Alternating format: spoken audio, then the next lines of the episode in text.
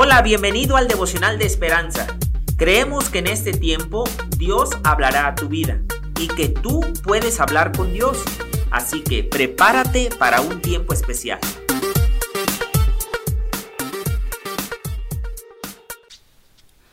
...6 de agosto... El autor dice... ...regresará... El matrimonio de Raúl y Nancy... ...se deterioraba rápidamente...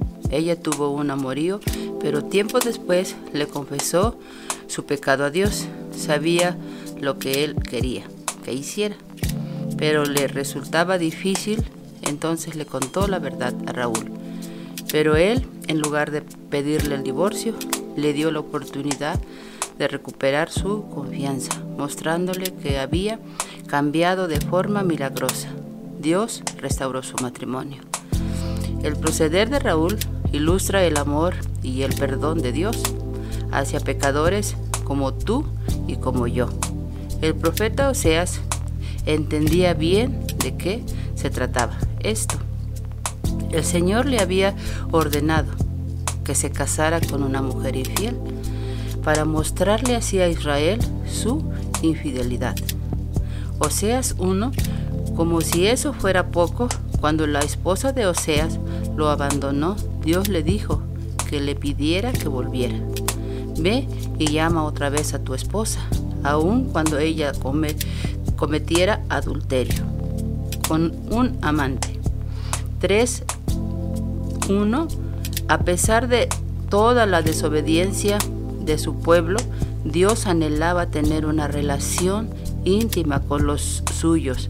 Así como Seas amó a su esposa infiel, la buscó y se sacrificó por ella, Dios amó a los israelitas. Su justa ira y su celo eran el resultado de su gran amor.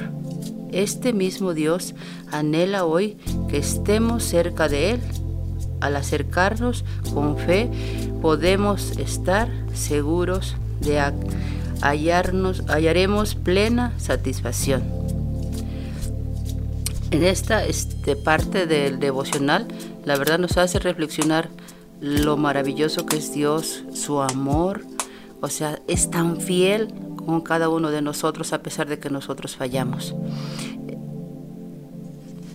Aquí en la lectura de Oseas dice, ama a tu esposa como el amor del Señor para con los hijos de Israel los cuales mira a dioses ajenos.